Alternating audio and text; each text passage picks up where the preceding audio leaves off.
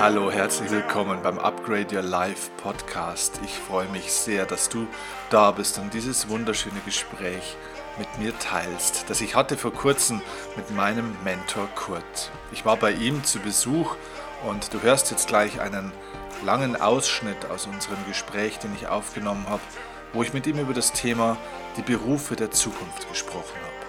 Es geht in diesem Interview jetzt darum, was brauchen wir, um uns für die Zukunft in unserer Welt, in unserem Leben beruflich richtig auszurichten? Gibt es Berufe, die besondere Zukunft haben, Berufsfelder, Berufsbilder? Was brauchen wir, um den richtigen Beruf zu finden oder auch beruflich glücklich und erfolgreich werden zu können? Was brauchen wir, um uns beruflich richtig auszurichten? Ganz gleich, ob wir vielleicht noch ganz jung sind und erst unseren richtigen wahren Beruf suchen oder ob wir schon älter sind und das Gefühl haben, beruflich vielleicht was Neues machen zu wollen oder beruflich auf Dauer erfolgreich bleiben und vor allem glücklich werden zu können. Sei gespannt, es ist unglaublich viel Weisheit und Inspiration, die Kurt wieder mit uns teilt in diesem Gespräch und hör dir dieses Gespräch wirklich komplett an. Vielleicht auch noch ein zweites oder drittes Mal, denn da steckt so viel drin, auch zwischen den Zeilen, dass es wirklich einen unfassbaren Mehrwert hat.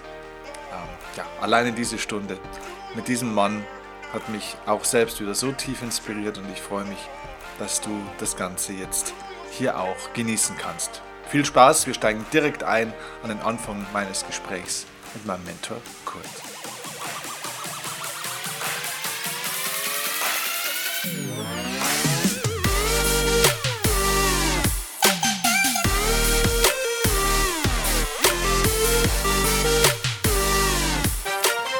Bevor wir vielleicht auf das Thema Berufe kommen, ist ja vielleicht auch nochmal interessant die Frage, also wenn sich die Berufswelt doch verändert jetzt in der Zukunft, dann hat das ja damit zu tun, dass sich ja die Welt gerade sehr stark verändert. Eben, das ist ja nur ein Teil. Genau. Wie, wie verändert sich denn die Welt momentan? Was ist denn da deine Wahrnehmung? Die Leute sagen, oder man hört oft, man liest oft, die Schwingung der Welt, die Frequenz der Welt verändert sich. Was heißt das? Wie, das wie kann man das wieder greifen? eine andere Sache. Okay, das ist der physikalische Bereich. Mhm. Also wir haben seit Jahrtausenden die Schumann-Frequenz, 7,8 Hertz. Mhm. Und unser Gehirn, unser Menschsein schwingt in 7,8 Hertz. Das heißt, wir sind also im Einklang mit der Erde.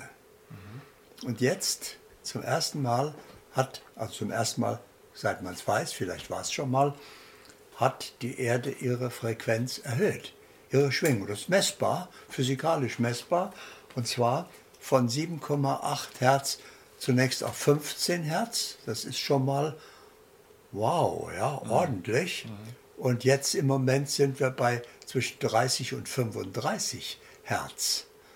Und jetzt merken viele Menschen schon, dass sie überfordert sind vom Leben. Die kommen da nicht mehr mit. Das heißt also, sie merken nicht die Frequenz, sondern sie merken nur, das Leben geht schneller, die Anforderungen sind höher, irgendwie äh, ja, äh, komme ich in Stress damit. Mhm. Und die Frequenz wird sich weiter erhöhen, mhm. weil eben das ist Teil der spirituellen Wandlung der Welt weil die, nennen wir es mal, die Schule des Lebens auf der Erde eben einen anderen Lehrplan bekommt.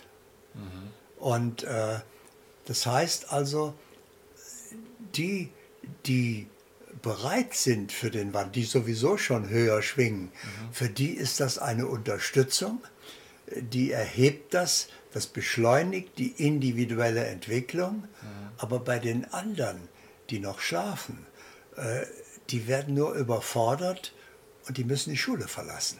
Mhm. Das heißt, sie sterben. Okay. Ja? Die, die können nicht mit und wie wenn einer nicht, die, nicht der, dem Unterricht folgen kann, der bleibt sitzen der bleibt halt. sitzen, ne? oder ja. fliegt von der Schule. Und genau, fliegt von der Schule und genauso ist es dann hier auch.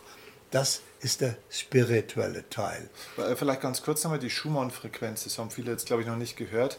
Die Schumann-Frequenz ist ja praktisch, das ist ja eine physikalische Größe. Das ist ja dieses Spannungsfeld, ja, soweit ich weiß, ne, ja, zwischen ja. der Erdoberfläche und dieser, einer von diesen, von diesen und, und das entlädt sich ja durch diese ständigen Blitze. Nordlicht ist zum Beispiel ein Ausdruck. Okay. Und in letzter Zeit sind eben die Nordlichter häufiger, stärker, intensiver, die Blitze auch und so weiter.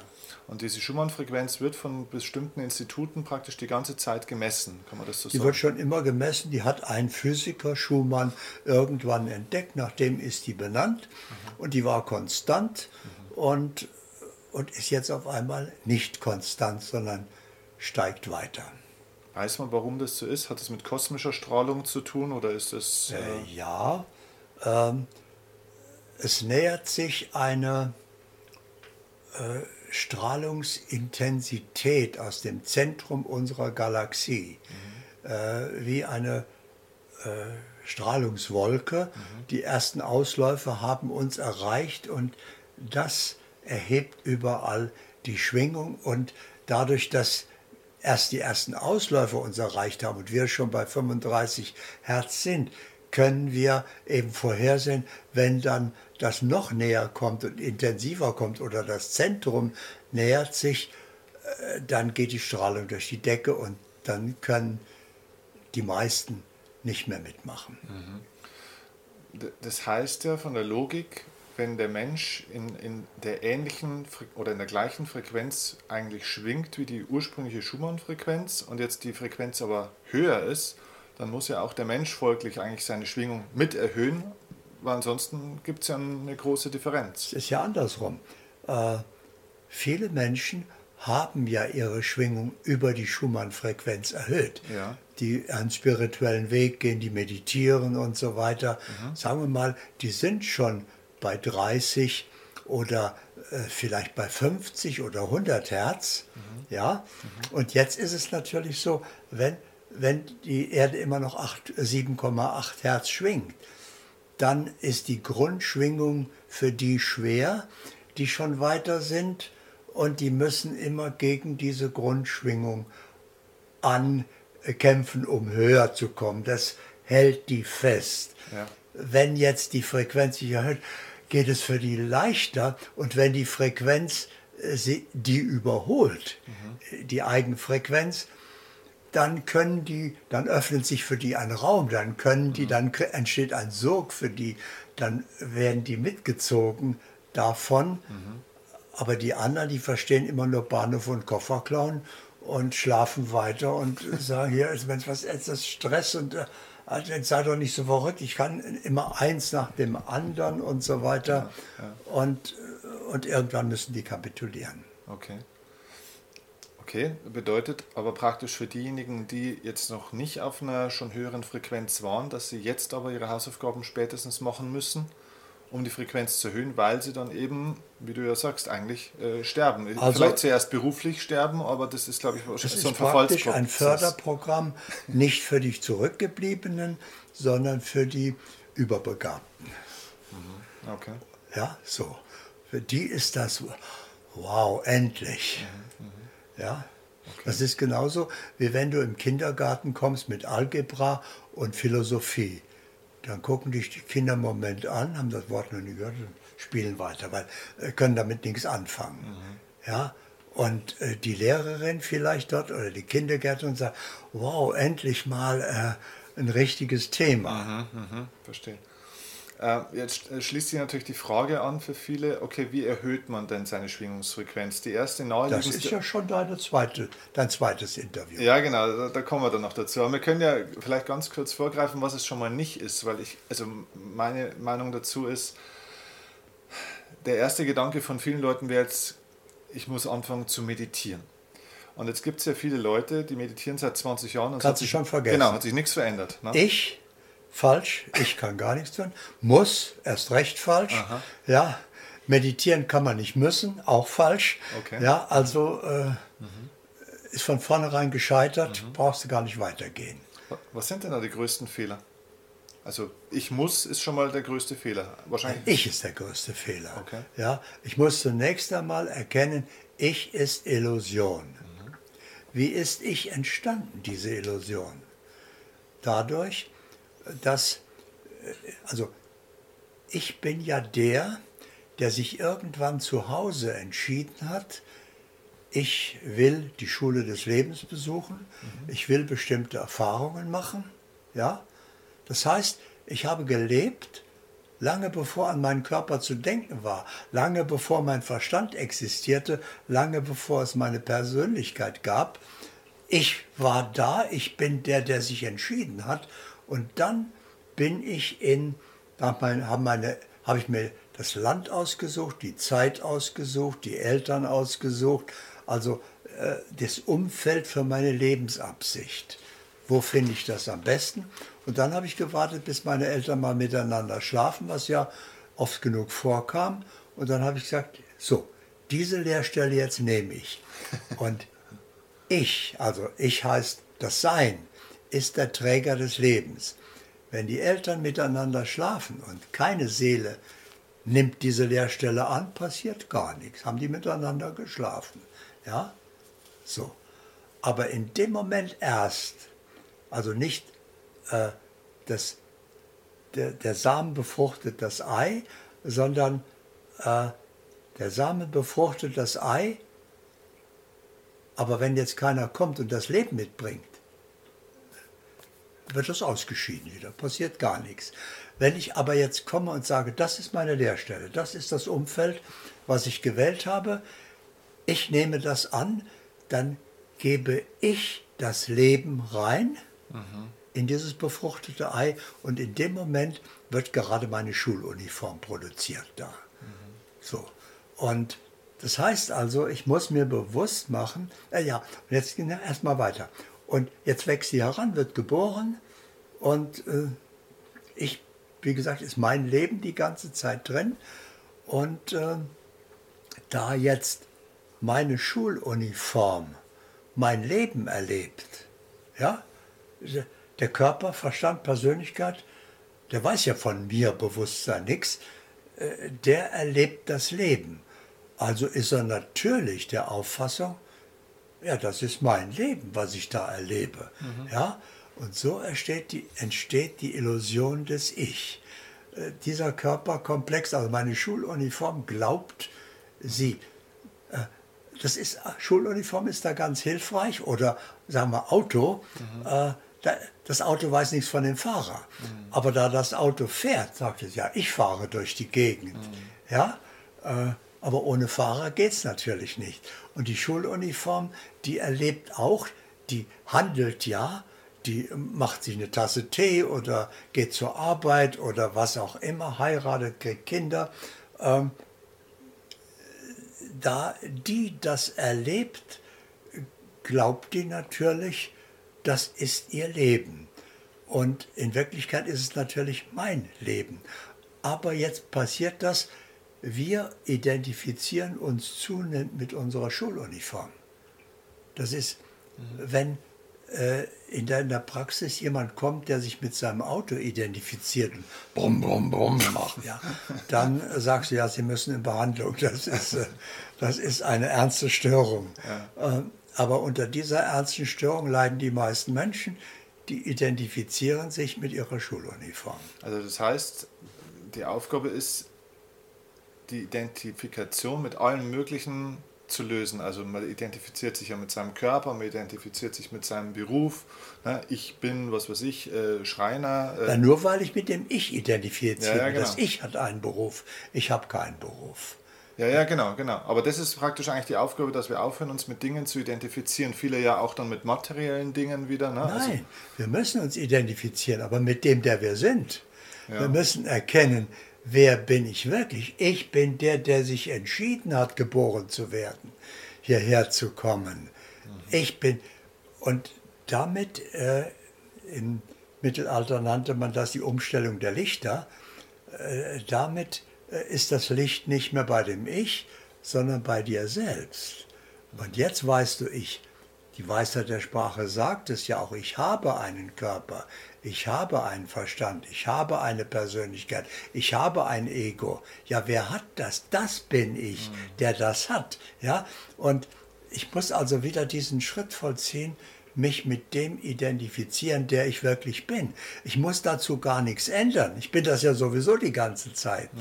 Ja, ich kann ja da nicht austreten. Ich kann ja nicht aufhören. Ich bin ja nicht ein Ich geworden, weil ich mir das einbilde, sondern das ist ja nur eine Illusion eben. Aber ich bin ja die ganze Zeit der, der sich entschieden hat, geboren zu werden und die Schule zu besuchen. Nur ich muss mich wieder mit dem identifizieren, der ich wirklich bin. Und mhm. das ist der wichtige Schritt. Okay. Okay, gut. Das ist eine wichtige Grundlage für das eigentliche Thema, das wir haben. Ähm, die Berufe der Zukunft. Also was, was bringt die Berufswelt der Zukunft mit sich? Ähm, wir haben im Vorfeld jetzt schon kurz gesprochen. Sag doch mal, was ist deine Wahrnehmung dazu? Gibt es Berufe für die Zukunft, die ganz besonders gute Chancen haben? Gibt es eine Berufswelt der Zukunft, die wir sehen oder erkennen können, wo sich Menschen darauf fokussieren sollten? Oder ist das alles eine Illusion? Also da sich die Welt in allen Bereichen radikal ändert, ja, ändern sich auch alle Berufe radikal. Manche mehr, manche weniger. Deswegen sollte man nicht mehr seine Sicherheit festmachen an einem bestimmten Arbeitsplatz oder an einer bestimmten Tätigkeit, das kann sich nicht nur, das wird sich wahrscheinlich mehr oder weniger dramatisch ändern oder ganz wegfallen, sondern du kannst diese Sicherheit, die du ja damit suchst, mit dieser Antwort auf die Frage Berufe mit Zukunft. Ein Beruf mit Zukunft ist nur dein eigenes Erwachen. Du musst also und das ist ja in einem Schritt zu vollziehen. Du musst dich also irgendwann sowieso erinnern, mhm. wer bin ich wirklich? Weil dein Leben beginnt nicht mit der Geburt deines Körpers, das ist nur deine Schuluniform, sondern dein Leben beginnt erst in dem Moment, wo du zu dir selbst erwacht. Also bis, alles bis dahin ist Vorbereitung auf das eigentliche Leben. Das äh, Problem ist, die meisten Menschen sterben, ohne je gelebt zu haben. Die sind überhaupt nie aufgewacht. Ja? Die träumen den Traum vom Leben.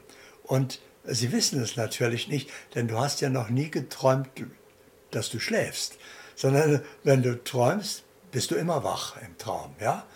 Träumst immer, ich handle, du hast deine Traumwelt, du machst da was und so weiter. Aber das ist die Illusion. Das merkst du aber erst, wenn du aufwachst. Da merkst du, ich war die ganze Zeit der Träumer. Ich war gar nicht der Traum, das, was ich im Traum bin, sondern ich liege im Bett und träume nur den Traum vom Leben. Aber das merkst du erst, wenn du aufwachst. Kann sein, dass viele Leute gerade in so einer Zwischenphase sind, dass sie nicht mehr ganz tief schlafen, aber auch noch nicht wirklich wach sind. So immer wieder wach und einschlafen, wach und einschlafen kann das sein. Also das glaube ich, das ist ein Großteil der Menschen. Ich nenne das immer so mit einem Auge wach sein, mal gucken, ob die Welt noch da ja. sind. Dann dösen sie wieder weg. Viele schlummern so ein bisschen. Ne? Ja, so ja. ungefähr. Ja, so, also äh, die, die schlafen, den brauchst du mit solchen Dingen gar nicht kommen. Äh, wenn du einen Schlafenden beim Schlaf störst, der ist unwirsch. Äh, der will nicht gestört werden.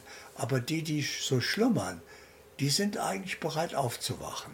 Mhm. So, und denen kannst du ein Angebot machen, eine Hand reichen und sehen, willst du jetzt ganz aufwachen oder lieber noch weiter schlafen. Mhm. Ja? Mhm. Und für die ist das eben der erste Schritt, dass sie sich bewusst machen, wer sie wirklich sind. Und das Schöne ist, der Verstand macht daraus sofort einen Prozess.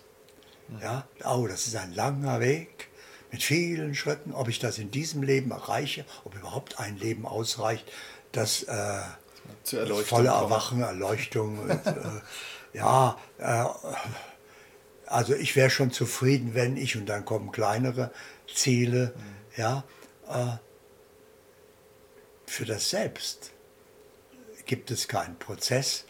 Alles ist immer mit einem Schritt zu erreichen. Warum? Weil es ja schon Wirklichkeit ist. Es muss ja nichts geändert werden.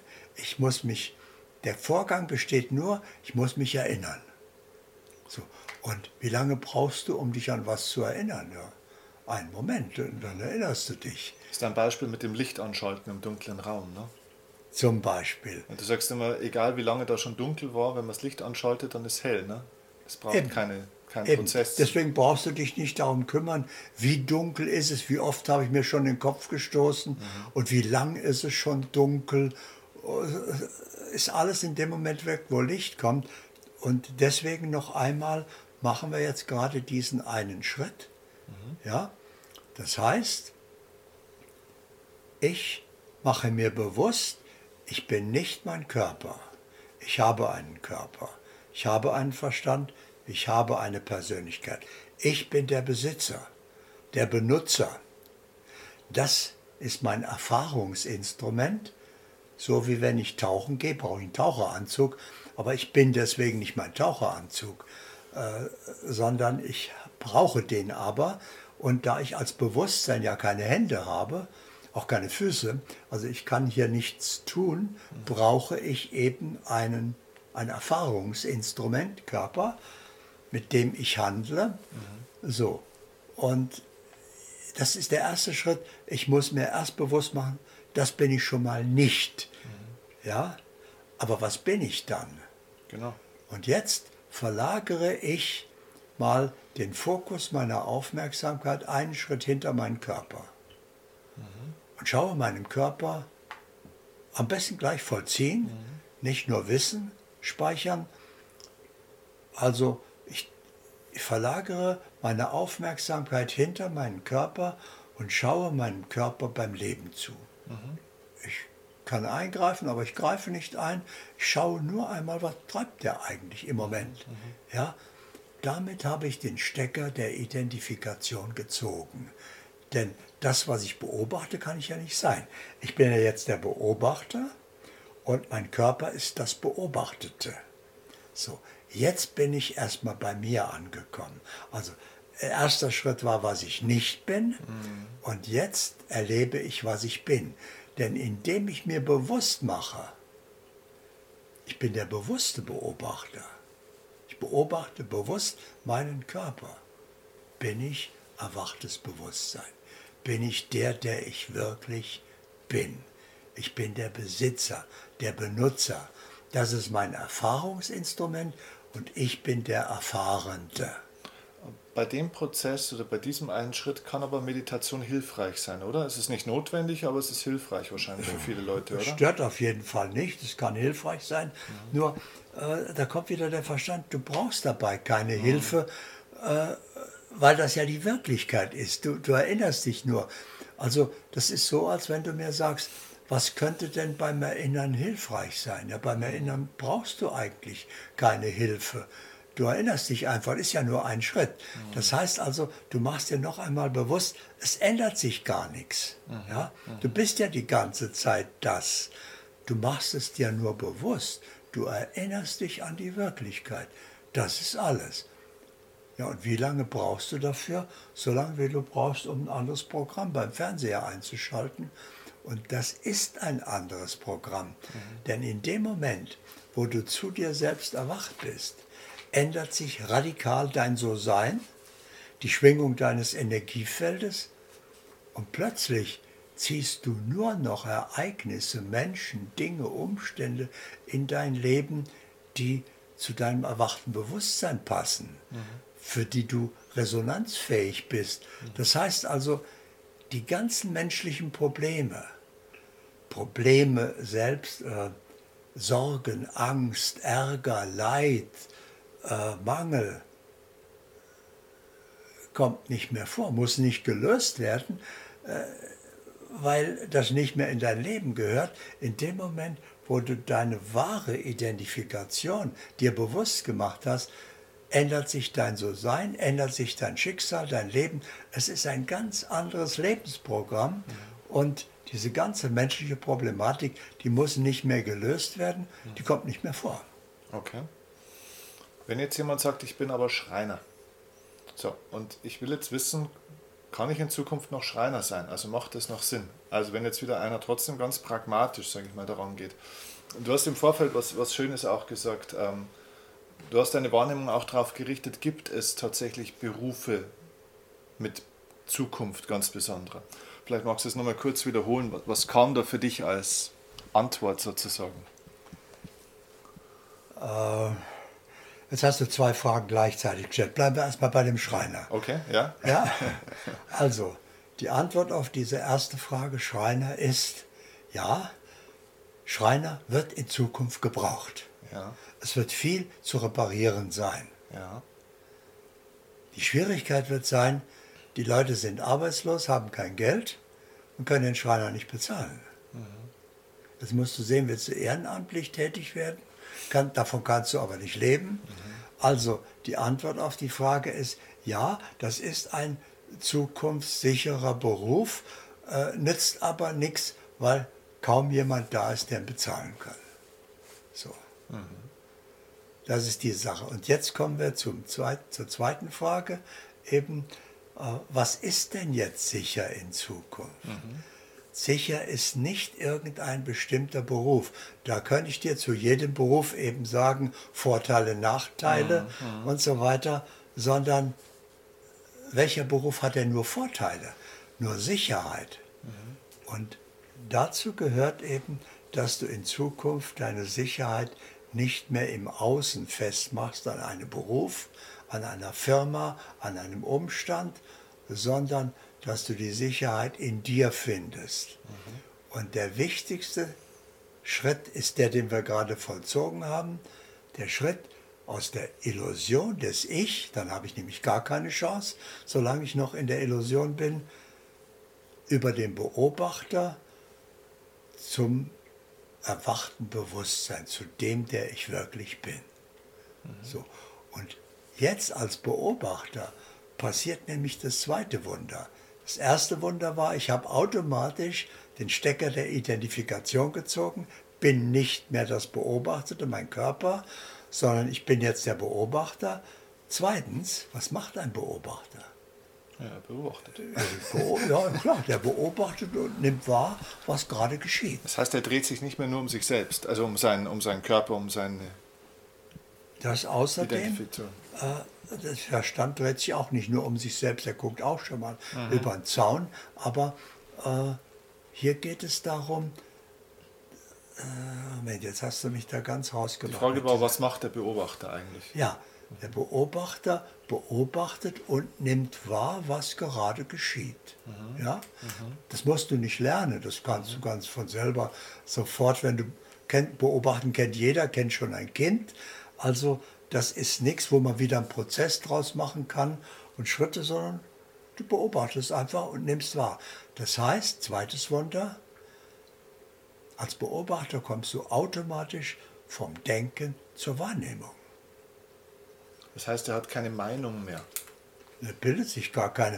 Äh, Meinung ist sowas Albernes. Warum solltest, ja, warum solltest du eine Meinung bilden? Ja. Die kann richtig, die kann falsch sein. Ja. ja, die kann wahrscheinlich oder unwahrscheinlich sein, äh, wenn du doch wahrnimmst, was ist. Also du erlebst ja als Beobachter live, was geschieht. Mhm. Ja, über was willst du nachdenken?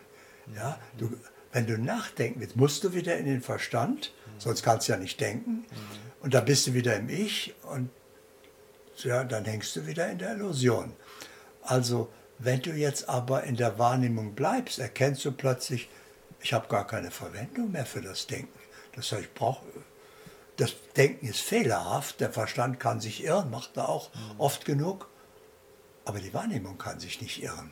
Weil der Verstand oder das Denken sehr fokussiert ist auf einen kleinen Bereich und die Wahrnehmung allumfassend sozusagen, Nein, oder? Weil der Verstand äh, seine Grenzen hat durch seine Lebenserfahrung. Ja, der kann nur innerhalb seiner Lebenserfahrung. Mhm. Ja, die kann weiter sein, wenn er wenig Erfahrung hat oder, größer, oder ganz weit, ja, ein Wissenschaftler oder ein Philosoph hat eine, aber er hat immer die Grenzen, der Verstand hat immer die Grenzen seiner Erfahrung. Mhm. Die Wahrnehmung hat keine Erfahrung. Das ist wie dein Mikrofon. Mhm. Das hat keine Erfahrung. Das, was es jetzt aufnimmt, nimmt es zum ersten Mal auf. Es konnte sich nicht vorbereiten. Darauf braucht es auch nicht. Mhm. Es lässt nichts weg. Es fügt nichts hinzu. Es verändert auch nichts. Es zeigt nur, wenn du das nachher abhörst, das wurde gesagt. aus. Mhm. Absolut fehlerfrei. Ja? Das Mikrofon kann keinen das Fehler machen. nicht. Es kann nichts hören, was mhm. nicht gesagt wurde, oder es kann nichts weglassen. Es, es ist fehlerfrei. Mhm. Das heißt also, deine Wahrnehmung, mit der Wahrnehmung hast du ein absolut fehlerfreies Instrument. Mhm. Ja, warum solltest du dann Gebrauch machen von einem fehlerbehafteten Instrument, wenn du doch ein fehlerfreies zur Verfügung hast? Also bleibst du in der Wahrnehmung. Und jetzt kommt die Antwort auf deine Frage. Damit sind wir in der individuellen Wahrnehmung. Individuelle Wahrnehmung heißt, ich nehme wahr, was mich betrifft. Mhm. Ja? So, mein Beruf, meine Zukunft, da kann ich schon sehen, ah, wie geht denn als Schreiner, wie entwickelt sich das denn jetzt in den verschiedenen Weltensituationen und so weiter. Das alles kannst du wahrnehmen, das gehört zur Wahrnehmung. Mhm. Wenn du jetzt aber noch einen Schritt weiter gehst und dir bewusst machst, als erwachtes Bewusstsein bin ich, bin ich ein ungetrennter Teil des höchsten Bewusstseins, des einen Seins, das wir Gott nennen. Mhm. Ja? So, ich bin ein ungetrennter Teil. Ich bin es die ganze Zeit, aber jetzt bin ich es mir wieder bewusst und erst dann kann ich es benutzen. Das ist wie ein Millionär, der einen Verkehrsunfall hat und hat vergessen, dass er Millionär ist. Weiß nicht, dass er auf dem Konto Millionen hat und guckt in die Tasche, wie viel Geld habe ich. 22,70 äh, Euro. Da komme ich nicht weit mit und jetzt teile ich mir das ein weil ich ja nicht über mehr verfüge. Er hat vergessen, dass er Millionär ist. Mhm. Das heißt also, wessen ich mir nicht bewusst bin, das nützt mir nichts, mhm. weil ich, ich, ich, kann davon keinen Gebrauch machen.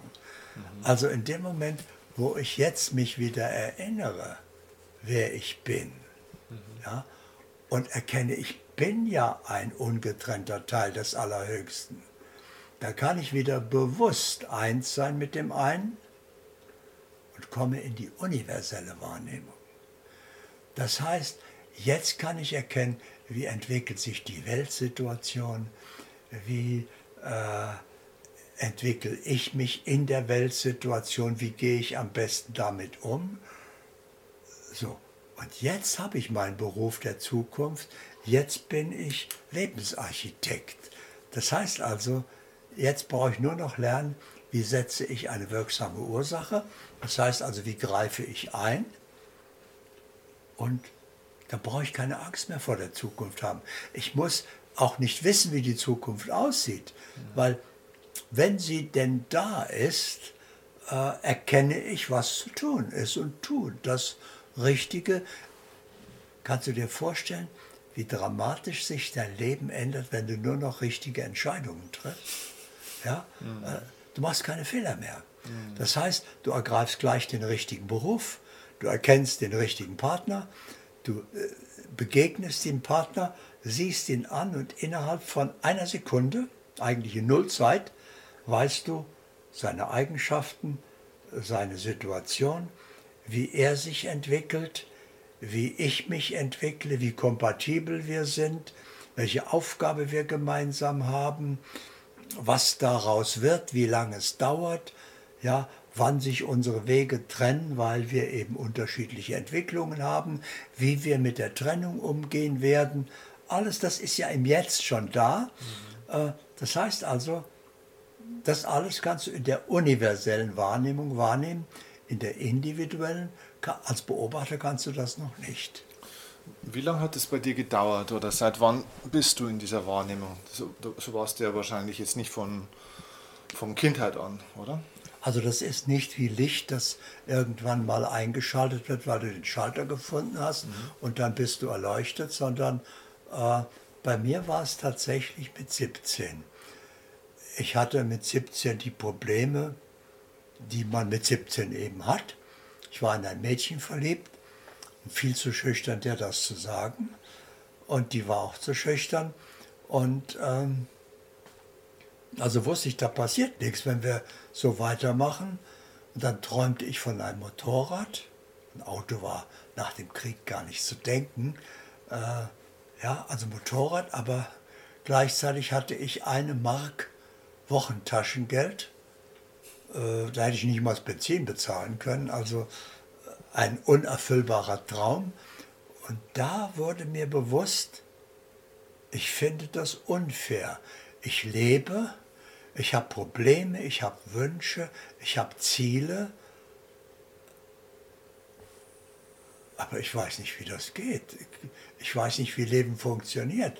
Niemand, ich bin in einem Spiel, aber keiner erklärt mir die Spielregeln.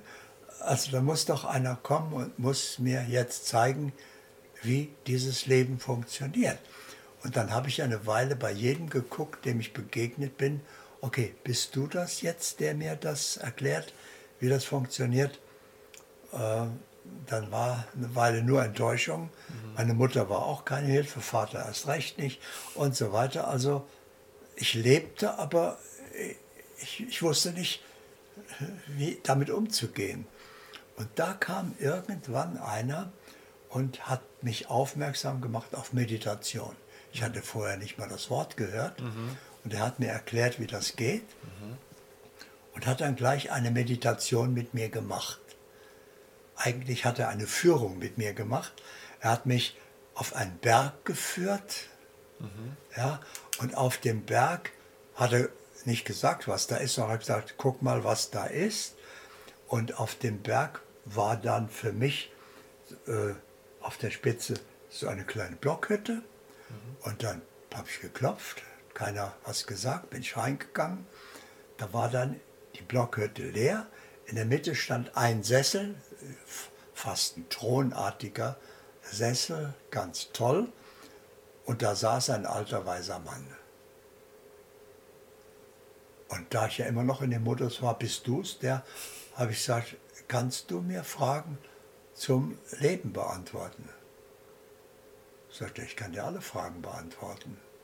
Ja, sage ich, äh, also hier bin ich jetzt richtig. Also ich habe erstens mal, wie kann ich, und dann hat er geduldig mir eine ganze Reihe von Fragen beantwortet. Dann habe ich gefragt, darf ich wiederkommen? Er sagte, jederzeit. Und dann habe ich gesagt, okay, jetzt habe ich meinen inneren Meister gefunden. Mhm. Das ist ganz toll. Also, und dann bin ich, ich glaube, sechs Jahre lang äh, war der da. Äh, bin ich dann immer wieder, wenn ich Bedarf hatte, in Meditation gegangen und habe meinen inneren Meister getroffen, habe meine Fragen geklärt und äh, so weiter. Oh, wunderbar. Und irgendwann kam ich wieder, hatte mir eine Frage beantwortet und er stand dann auf. Hat er noch nie gemacht vorher. ja, ging zur Tür und sagt, setz dich mal hin. Ich sage, ich kann mich doch nicht in dein... Setz dich. Ja, okay. Also habe ich mich dann unbehaglich in seinen Sessel gesetzt. So sagt er, du brauchst mich nicht mehr, du kannst alle Fragen aus dir selbst beantworten. Ging und ward nie wieder gesehen. Mhm. Und ich saß da und sagte, ja, was war das denn jetzt? Äh, woher soll ich denn jetzt auf einmal, ich weiß ja noch nicht mal die Fragen, die ich haben werde in Zukunft, viel weniger die Antworten. Äh, und da, in, in dem gleichen Augenblick, irgendwann, wurde mir bewusst dieser innere Meister. Das bin ja ich. Mhm. Das ist mein wahres Sein. Der, der ich wirklich bin. Und die Illusion des Ich ging dauernd zu der Wirklichkeit meines Seins und hat eine Frage gestellt und mein wahres Sein hat dem Ich die Fragen beantwortet. Also wenn ich die ganze Zeit Selbstgespräche geführt habe, dann kann ich mir auch die Fragen selber beantworten. Da muss ich die ja gewusst haben. Also habe ich mir eine Frage bewusst gemacht und sage so, und jetzt wo ist die Antwort? Und ich hatte das noch nicht zu Ende gedacht, da war mir die Antwort eingefallen. Mhm. Aber ich sage, Moment, andere Frage. Äh, ja, wieder, ich habe die Frage versucht, äh, ich habe die Frage noch nicht zu Ende formuliert, ich habe sie gerade angedacht, da war die Antwort schon da. Und dann habe ich gemerkt, das, das bin ich. Mhm. Natürlich brauche ich keinen anderen mehr. Mhm. Äh, ja, äh, ich finde die ganze Zeit die Antwort in mir selbst. Ja, das heißt, es war dann mit Mitte 20 praktisch schon in etwa. So ungefähr, ja. Und du hast ja auch, das hast du hier ja auch schon mal erzählt ähm, beim Gespräch, so du hast ja viele Berufe auch gehabt in der Zeit dann auch, die sehr, sehr unterschiedlich waren eigentlich jetzt, wenn man es mal von außen betrachtet. Ne? Ähm, ne, vom, was war das alles? Vom, ich glaube, du bist gelernter Schreiner tatsächlich auch. Äh, Verkäufer, äh, Heilpraktiker, Unternehmensberater, Lebenslehrer, also ist ja schon eine wilde Reise. Autor. Autor, genau. Unternehmensberater. Genau, also von dem her. Äh, Dozent an der. Sehr, sehr, sehr, sehr vielfältig. Aber alles aus der Wahrnehmung heraus, dann immer, was, was ist jetzt richtig? Was stimmt jetzt, oder? Der Anfang nicht. Okay. Äh, ich dann etwa mit 17, irgendwann da in der Zeit, äh, meine Mutter gesagt, du musst dich für einen Beruf entscheiden. Mhm. Ja, sag ich, ich kenne ja keine. Wie, wie, soll ich mich, ich meine, ich weiß jetzt Metzger, Bäcker und so, ja. aber habe ich keine Beziehung zu. Also ich soll eine Entscheidung treffen, für die mir wieder, ja, und dann bin ich eben wieder zum inneren Meister gegangen und hat er gesagt, geh den Weg der Freude. Mhm. Da sage ich, ja, bin sofort einverstanden. Sagte, aber äh, damit kann ich ja kein Geld verdienen. Er sagte, das hast du gesagt. Also kann ich doch damit Geld verdienen? Ja, sagte, einem jeden geschieht nach seinem Glauben. Glaubst du, dass du damit Geld verdienen kannst? Ja, sag ich, wenn du sagst, dass das möglich ist, ja, das wäre doch toll, ne? mit dem Weg der Freude Geld zu verdienen. Und dann habe ich, hab ich mich gefragt, ja, okay, was wäre denn jetzt der Weg der Freude? Mhm. Was, was würde ich denn die ganze Zeit tun? Was kann ich überhaupt?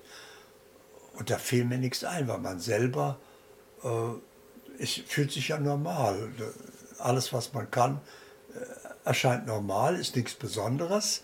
Ja. Das war ja auch eine andere Zeit. Ne? Ich meine, wir reden jetzt ja, glaube ich, schätze ich mal, die 50er Jahre oder so, ja, ja. wo diese Zeit war. Ne? Also da ist ja auch keiner den Weg der Freude gegangen, sondern da haben die Leute versucht zu so, überleben. An sowas ne? war gar nicht zu denken.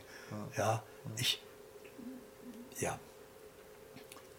Ich war ja da schon Schreiner, aber ich wusste ja nicht, ob ich das mal machen wollte, sondern Damals wurden Lehrstellen zugeteilt nach dem Krieg. Also wir waren 62 in der Klasse und es waren sechs freie Lehrstellen, die dem Lehrer bekannt gemacht wurden oder der Schule und für die Klasse sechs Lehrstellen. Bei 62? Bei 62. Und ich hatte da, und meine Schwester, wir hatten beide das Glück, dass wir genommen wurden. Also die alle haben sich vorgestellt und äh, sechs wurden dann eben angenommen. Und meine Schwester wurde genommen, die bekam die Lehrstelle als Friseuse mhm. und ich bekam eine Lehrstelle, habe ich mir nicht ausgesucht, als Schreiner. Es hätte genauso gut Metzger sein können mhm. oder, oder Straßenkehrer oder was weiß ich was. Also es war nie dein Wunsch, sondern das kam zu dir. Überhaupt nicht, mhm. sondern das war nicht der Weg der Freude, sondern das war die Gegebenheit. Ja. Das war die Möglichkeit. Und wir waren ja die sechs Glücklichen, die eine Lehrstelle, die angenommen worden sind, mhm. Die schon mal eine Lehrstelle hatten, ja, die schon mal was werden konnten. Damals musste ja noch was werden. Da war ja noch nichts. äh, so. Und, äh, und da kam dann eben, ja, was kann ich denn? besonders gut, wie ich meinen eigentlichen Weg, als Weg der Freude finden ja, wollte. Ja, ja. Und da fiel mir ein, Jahre vorher hatte mein Deutschlehrer mal was gesagt zu mir, was ich besonders gut konnte. Und zwar hatte ich vergessen, tatsächlich die Hausaufgaben zu machen. Das war ein Aufsatz, die Fliege. Und ich kam dann morgens in die Klasse und mein Nachbar sagt, was hast du denn geschrieben? Sag wie, wozu geschrieben? Ja, Aufsatz heute, Hausaufgaben. Oh, schnell, Blatt Papier raus, angefangen, die Pflege, da ging die Tür auf. Lehrer kam rein, sagt, so, wir nehmen unsere Hausaufgaben vor. Es liest vor Tepperwein. Und ich hatte mein Blatt, da stand nur die Überschrift. Also habe ich vorgelesen, die Fliege. Die Fliege fliegt in der Küche und sucht irgendetwas Besonderes und entdeckt das Marmeladenglas. Landet auf dem Marmeladen und so weiter. Ja? Und weil ich da nichts stehen hatte, konnte ich nicht so runterrattern, wie die Kinder das machen. Die Fliege, die Fliege fliegt von einem Assen und nimmer Hotel, die die Fliege und da kommt er mit dem Klopfer, so lesen Kinder vor, ja. Und ich konnte so nicht vorlesen. Also der Lehrer war begeistert und sagte, das war eine glatte Eins, komm nach vorne, das ist hier die Eintrage auf dein Blatt. Und dann wurde es eine glatte Sechs, weil da nichts stand. Dann sagte er den entscheidenden Satz. Aber eins muss man dir lassen, mit dem Wort kannst du gut umgehen. Mhm. Und das fiel mir dann ein. Vor Jahren hatte mein Deutschlehrer gesagt, ich könne mit dem Wort gut umgehen. Aber wie kann man denn also es würde mir Spaß machen mit dem Wort, klar. Aber wie kann man denn mit dem Wort Geld verdienen? Und dann habe ich mir Blatt Papier genommen, habe mich hingesetzt, drüber geschrieben, wie kann man mit dem Wort Geld verdienen. Aus meiner Erfahrung fiel mir ein Vertreter. Ja, Vertreter muss reden können, überzeugen können. Aha, also wie Geschäftsinhaber. Wie, wie, ein Staubsaugervertreter praktisch, oder? Also so ein Verkäufer von, von Haus, Haustür zu Haustür, oder? Ja. Okay. Mhm. ja. Dann war äh, eben äh, Geschäftsinhaber. Der muss auch reden können, der hat Produkte, Waren, irgendwas. Ja. Dann kam Heiler, Autor, äh, Dozent, Berater und so weiter. Eine ganze Liste gemacht. Und dann habe ich die ab, eigentlich in meinem Leben abgearbeitet.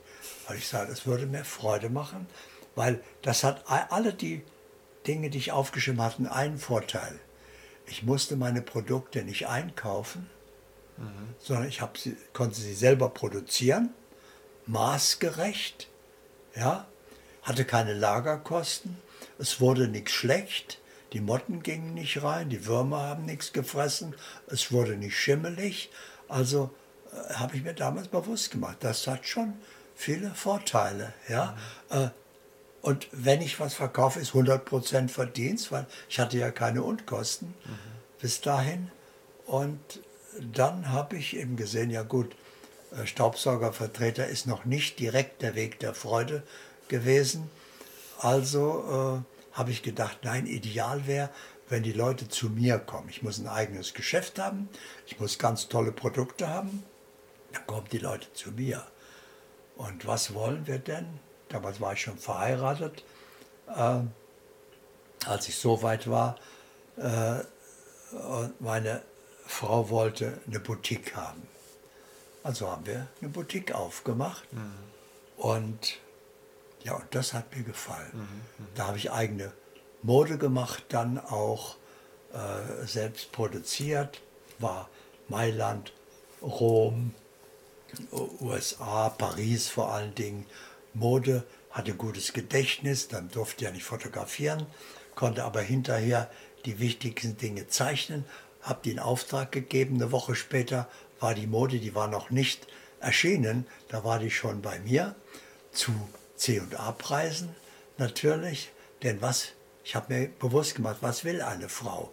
Die will ein Kleid, was nur sie hat, ja, also Modellkleid natürlich, ja, äh, darf nichts kosten und niemand sonst hat das. So. Naja, und das hatte ich jetzt. Jetzt hatte ich Modellkleider zu einem sehr günstigen Preis, den sie nicht erwarten konnten. Und ich habe dann gesehen, ah, da kann ich aber immer nur eins davon in jeder Farbe produzieren. Das ist nicht rational. Also brauche ich Filialen in anderen Städten, damit ich eben 100 Kleider produzieren kann und dann kann ich die verteilen und trotzdem, dann habe ich Filialen aufgemacht. Und äh, so ergab sich ein Schritt aus dem anderen. Mhm. Und, äh, und aber trotzdem immer diese Gesetzmäßigkeit, so was brauche ich jetzt? Also immer schon sehr stark in dieser Wahrnehmung, was ist das jetzt? Irgendwann setzte das eben mhm. genau ein, mhm. aber das Leben hat mich aufmerksam gemacht. Dann kam zum Beispiel irgendwann einmal die Konkurrenz auf dem Ort und wollte mein Rat haben, weil ich, mein Laden war immer voll und seiner sagte, ja gut, wir verkaufen ganz gut, aber äh, könnte besser sein. Aber ich habe doch alle Vorteile. Ich habe drei Schaufenster, Sie nur eins. Mhm. Äh, ich hab, bin in der Fußgängerzone, Sie sind hier in der Nebenstraße. Also wieso bei Ihnen, wann immer ich vorbeikomme, ist der Laden gerammelt voll und bei mir eben nicht. Und so wurde ich gestoßen zum Unternehmensberater. Mm, mm, mm. Und da hat der nächste Kunde hat wieder mir einen Impuls gegeben. Ich habe das schon erkannt, das war ein, alle sind Privatlehrer des Lebens, die mich unterrichten, den nächsten Schritt zu tun. Der war Maschinenbauer und kam zu mir und da habe ich gesagt, äh, tut mir leid, aber ich habe von Maschinenbau absolut keine Ahnung, da bin ich nicht der richtige Berater. Und da hat er mir einen entscheidenden Satz gesagt. Er hat gesagt, Herr Tepperwein, deswegen komme ich nicht zu Ihnen. Ich habe Maschinenbau studiert. Ich bin Maschinenbauingenieur. Ich bin seit 42 Jahren in der Branche. Ja, über Maschinenbau kann mir niemand was erzählen. Da kenne ich mich aus. Ich komme zu Ihnen, weil Sie offensichtlich die Gesetzmäßigkeiten des Erfolgs kennen. Davon habe ich keine Ahnung. Mhm. Und da habe ich gelernt, ah, ich muss bei der Unternehmensberatung gar keine Ahnung von dem Unternehmen haben. Ich muss nur äh, Ahnung haben oder am besten genau wissen, wie man ein Unternehmen erfolgreicher macht. Ah so, ja, das wusste ich inzwischen. Okay, und äh, so wurde ich dann Unternehmensberater. Das heißt also, dann hatte ich keine Zeit mehr für meine Filialen, dann habe ich die verkauft, weil das lief so gut. Mhm. Und dann kam zum Beispiel eines Tages wieder einer, habe seine Situation analysiert im Vorgespräch noch und habe gesagt, ich bin nicht der richtige Berater für Sie. Es ist nicht der Konkurrenzdruck, der sich erhöht hat. Mhm. Sie sind alt geworden. Ihre Ehe ist kaputt. Sie sind privat gescheitert. Sie, Sie sind krank geworden. Keine Kraft mehr. Sie brauchen einen Arzt, guten Therapeuten. Ich bin kein Arzt. Mhm. Und da, um ein besserer Unternehmensberater zu werden, bin ich Heilpraktiker geworden. Mhm. Aber das funktionierte gleich wieder so gut, dass ich keine Zeit oder kaum noch Zeit hatte für Unternehmensberatung. Äh, ich innerhalb von vier Monaten war meine Praxis überfüllt und weil ich eben was Besonderes geboten habe, das ist wieder ein anderer. Wir wollen nicht zu weit vom Thema abkommen. Und äh, da wurde ich Heilpraktiker. Und weil die Praxis überfüllt war und ich sagte, ich, ich, der Tag hat nicht mehr Zeit. Ich muss Leute wegschicken, aber wen soll ich wegschicken und wen nehme ich an? Habe ich Gruppen draus gemacht, ja? Gruppentherapie. Daraus sind die Seminare geworden. Mhm. Und so ist eins zum anderen gekommen. Und äh, das heißt also, wir haben nicht einen Beruf im Leben, sondern ich glaube, das ist eher die Ausnahme heute, sondern zu einem gewissen Lebensabschnitt gehört eine gewisse berufliche Ausrichtung. Mhm. Und wenn sich mein Lebensabschnitt ändert, dann muss sich eigentlich auch meine Tätigkeit ändern entsprechend. Mhm. Ja, wenn ich im Einklang mit mir selber bleiben will. Mhm. Und so äh, ist dann, äh, dann kam eben die Akademie der Wissenschaften, mhm. als, wollten mich als Dozent haben. Das war dann mein 19. Beruf. Das heißt also, äh, aber das Leben hat immer mir, ich habe immer, das Ich hat gesagt, hier bin ich angekommen. Das ist okay. Mhm. Mehr brauche äh, das ist wunderschön. Jetzt bin ich auf dem Weg der Freude. Und dann hat das Leben mir eine Tür geöffnet und gesagt, ja, das wäre aber noch schöner. Er sagt, wow, auf die Idee bin ich ja gar nicht gekommen. Ja, das stimmt. Das ist jetzt noch schöner. Ja. So, und dann habe ich das noch Schönere genommen und habe gesagt, aber jetzt, jetzt ist Schluss, jetzt bin ich genau richtig mhm. auf dem Weg der Freude, mhm. bis das Leben dann nach einiger Zeit wieder eine Tür aufmachte. Was hältst du denn davon? Mhm. Ja, sage ich, wow, das ist jetzt noch schöner. Mhm. Und dann habe ich das genommen. So, das heißt also, wenn man im Einklang ist mit sich, dann erkennt man seinen Weg, seine wahre Berufung, den richtigen Partner, den Weg zu Erfolg zu Wohlstand, zu Glück, alles zur rechten Zeit. Und was ist das? Wahrnehmung. Hm. Da sind wir wieder bei dem, was man gleich mit einem Schritt erreichen kann. Also so schnell wie möglich, um zum Thema zurückzukommen, berufen mit Zukunft. Ich muss in die Wahrnehmung kommen. Dann kann die Situation so turbulent werden, wie sie will. Ich nehme einfach wahr, was nicht nur was jetzt stimmt in dieser Zeit, sondern was jetzt für mich stimmt.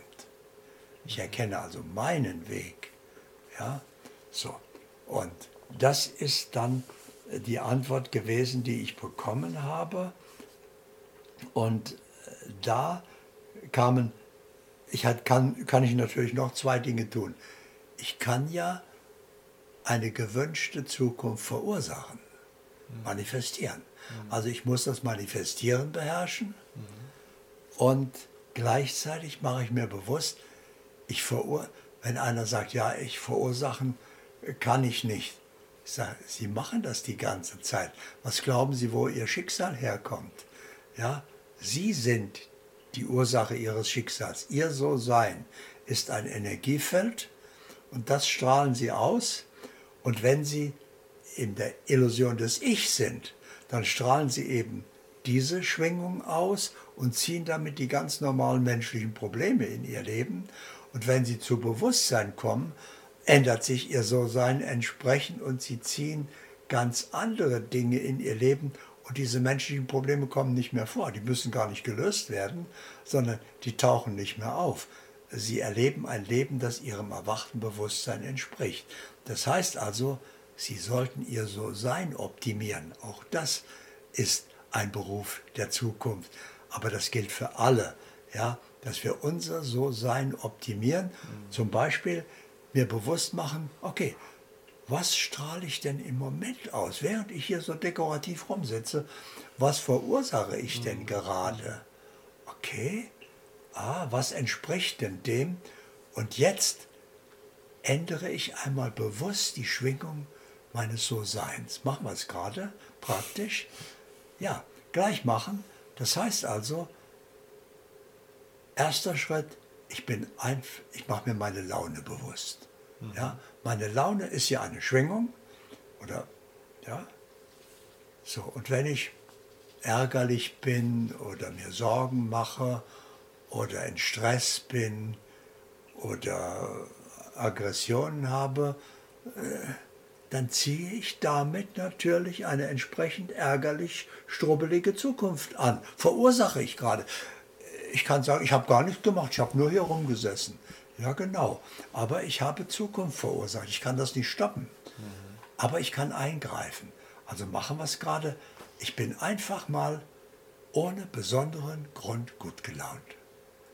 Und wenn ich einen besonderen Grund brauche, mache ich mir bewusst, oh, ich lebe, ich bin einigermaßen gesund, ja, äh, ich bin in einer angenehmen Situation, ich habe ein Dach über dem Kopf, ich habe genug zu essen äh, und ich habe Aussichten, die Situation sogar noch zu verbessern. Und jetzt bleibe ich einfach gut gelaunt, weil ich weiß, ich kann es mir nicht leisten, schlecht gelaunt zu sein, weil ich dann eine übellaunige Zukunft verursache. Also damit verursache ich das. Also erster Schritt, permanente gute Laune. Mhm. Zweiter Schritt, sympathisch sein. Da kommt das Ich, sage, ja, ich, ich bin eigentlich ganz ziemlich sympathisch. Ja, gut. Nicht immer vielleicht. Hat noch keiner gemerkt. Ja, ja, ja. Also ich bin ganz zufrieden damit. Okay, nichts ist so gut, dass es nicht noch steigerungsfähig ist. Jetzt sei einfach mal unwiderstehlich sympathisch. Mhm. Ja? Unwiderstehlich sympathisch werde ich sofort, indem ich am anderen irgendetwas sympathisch finde. Also ihr guckt mich gerade an, versucht mal an mir irgendwas sympathisch zu finden. Brauchst mir nicht verraten, hilft mir sowieso nicht, sondern du findest irgendetwas, Frisur, Blick, Stimme, Haltung, Jacke, egal, ja, muss gar nicht das ganze Paket sein, sondern, ah, das finde ich jetzt ehrlichen Herzens gut. In dem Moment, wo du dir das bewusst machst, entsteht eine energetische Brücke der Sympathie. Natürlich ist erleichtert das das Leben. Ja, wenn man sympathisch ist, äh, kommt man überall besser an. Aber das Wichtigste ist, das ändert sofort dein So-Sein und du verursachst eine sympathische Zukunft. Hm. Wow. Ja, und so hast du es in der Hand über die Verbesserung deines So-Seins. Könnte man jetzt sagen, Beruf mit Zukunft, So-Seinsoptimierer. Ja, ja. ja? Weil es dann von der Tätigkeit eigentlich gar nicht so die entscheidende Rolle spielt, weil man immer die richtigen entsprechenden Umstände, Menschen, Chancen und so weiter anzieht praktisch. Ganz genau. Ob ich am Ende des Tages Schreiner, Verkäufer oder Maler bin, ist eigentlich dann sekundär. Ne? Es sollte Freude machen. Es muss im Moment stimmen. Genau. Es muss Teil vom Weg der Freude sein. Vielleicht äh, da noch als Ergänzung äh, oder Abrundung zu dem Thema, die Freude ist ja das eine, aber du hast ja vorhin auch gesagt, du hast dir ja auch Gedanken gemacht, was kann ich denn besonders gut? Und ich, ich kenne ja auch deine Definition vom Traumberuf, ne? was macht mir am meisten Freude auf der einen Seite, aber was kann ich auch besonders gut? Vielleicht ist das nochmal interessant, weil du vorhin gesagt hast, ähm, mein Deutschlehrer hat gesagt, ich kann mit dem Wort besonders gut umgehen. Was wären denn vielleicht Fähigkeiten, die du siehst für die Zukunft, die besonders wertvoll sein können jetzt in der Zeit, die kommt? Also zum Beispiel das gesprochene Wort. Ähm, Gibt es noch andere Fähigkeiten, wo wir sagen, okay, das ist, das ist wirklich elementar wichtig. Also gerade war, glaube ich, ein wichtiges Beispiel auch mit dem sympathisch sein. Das ist ja eine Fähigkeit. Ähm, Gibt es andere Fähigkeiten, die vielleicht noch mehr eine Rolle jetzt oder ganz besonders eine Rolle spielen als in der Vergangenheit? Jetzt gehen wir ins Detail. Ja. Du musst auf die, erstmal auf die Quelle achten. Die Quelle ist dein So-Sein. Ja. Ja, also dein, und der wichtigste Teil deines So-Seins ist dein Selbstbild. Also, was halte ich denn von mir eigentlich? Mhm. Ja? Und wie kann ich mein Selbstbild optimieren? Ich habe das Selbstbild, ich bin von Natur aus ein Gewinner. Mhm. Das heißt, egal was ich anfasse, es wird ein Gewinn. Mhm. Geistig, finanziell spielt keine Rolle, gesellschaftlich, menschlich, aber ja, wenn ich etwas anfasse, alles ist eine Chance zum Besseren. Also ich, ich mache dauernd mein Leben besser, egal was ich gerade tue, ich mache das besser und das verursacht natürlich wieder mhm. über mein So-Sein eine bessere mhm. Zukunft. Aber würdest du sagen, dass dieses äh, Selbstbild eine größere Rolle in der Zukunft jetzt noch oder in der Gegenwart schon spielt, als vielleicht in der Zeit, wo du 20 warst? Also hat es heute eine, eine größere Bedeutung, weil die Zeit anders ist? Nein, das eigentlich, die eigentliche Quelle deines Schicksals ist dein So-Sein. Mhm. Und das war schon immer so. Mhm. Ja, ich kannte früher nicht mal den Begriff, viel weniger habe ich das gewusst. Mhm. dass das ist, man hat normal hingenommen, dass man sich gelegentlich ärgert, andere ärgern sich auch. Das ist halt menschlich. Ja, es gibt halt ärgerliche Situationen und irgendwann habe ich erkannt, gibt es nicht. Es gibt keine ärgerlichen Situationen. Du kannst alles zum Anlass nehmen, um dich darüber zu ärgern, aber die Situation ist einfach nur eine Situation aus. Ja, du kannst Mikrofon. Das, das, Mikrofon das Mikrofon kennt auch keine ärgerliche Situation. Eben, ja. ganz genau. Das nimmt nur auf, was kommt. Mhm. So, und das ist so ein schönes Beispiel mit dem Mikrofon. Du solltest eben in dieser Mikrofonhaltung bleiben. Ja? Mhm. Kein, nicht beurteilen, sondern einfach nur aufnehmen was gesagt wird. Äh, das Mikrofon bewertet das nicht und sagt nicht, das war jetzt aber Unsinn mhm. oder das war wenig hilfreich oder das war jetzt klasse, sondern das gesagt wird, aufgenommen, aus.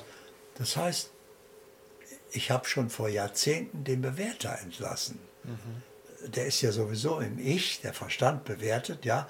Wenn du nicht mehr identifiziert bist mit dem Ich, merkst du, Bewusstsein bewertet nichts, dann ist die Situation ist so, die ist jetzt so und die ist so aus. Aber da, da sagt niemand, das ist gut, schlecht, groß, klein, sondern so oder so oder so mhm.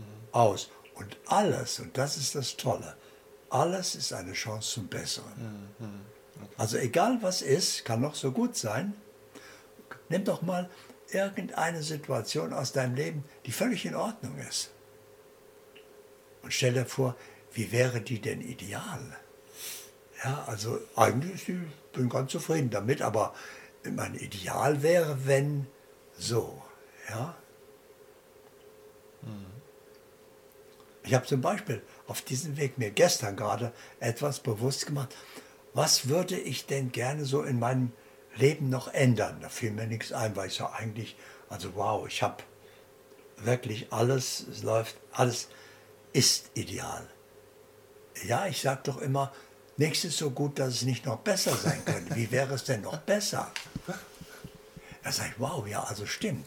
So wäre mir sonst nicht eingefallen. Aber mit dieser Fragestellung habe ich gedacht, also ich fände es ganz toll, wenn ich die Fähigkeit hätte, einen Menschen zu berühren, sei es mit der Hand, sei es mit Worten, ja, und der würde dadurch zu sich selbst erwachen und würde erkennen, wer er wirklich ist, würde äh, keine Fragen mehr haben, weil er eben wahrnimmt äh, die Antwort und würde sagen, danke, brauche nichts mehr, ich bin jetzt Fertig. auf meinem Weg. Oh, das fände das fänd ich toll. Ja? Ja, ich sage, okay, warum hast du das denn bisher noch nicht gemacht? ja, sage ich, stimmt eigentlich. Okay, also das wäre jetzt die nächste Stufe. Mhm. Daran arbeite ich noch. Okay, äh, interessant. Schön. Ähm, ich komme nochmal auf das gesprochene Wort zurück, weil das, äh, das geht mir jetzt nicht aus dem Kopf. Meine Wahrnehmung von der Zeit ist, dadurch, wie sich die Welt verändert, ähm, müssen Menschen flexibler werden. Dieses, ähm, wir sind sehr immobil teilweise. Ne? Leute kaufen sich riesige Lagerbestände, du hast es vorhin schon gesagt. Ne? Alles, was ich mit dem Wort irgendwie machen kann, ähm, ist in mir. Ich brauche keine Lagerhalle, ich habe keine Investitionskosten, ich muss nichts ähm, restaurieren. Ist es so, dass gerade solche Fähigkeiten wie zum Beispiel das gesprochene Wort in jeder Art vom Beruf vielleicht eine ganz eine neue Rolle auch nochmal kriegt? Also dass es noch wichtiger sein wird, über das gesprochene Wort Menschen zu berühren, wie du gerade sagst? Ja, wenn ich es damit verbinde, mit dem, was wir gesagt haben, mit dem Beobachter und der Wahrnehmung, indem ich bewusst spreche, indem ich wahrnehmend spreche. Also wahrnehmend heißt, während ich spreche, nehme ich wahr, was bewirke ich mit meinem Wort? Hat der mich überhaupt verstanden?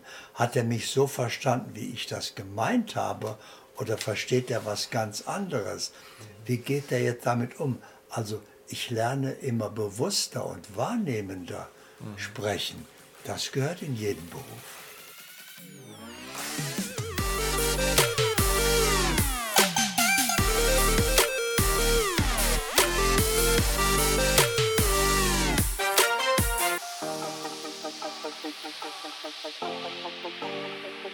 Thank you.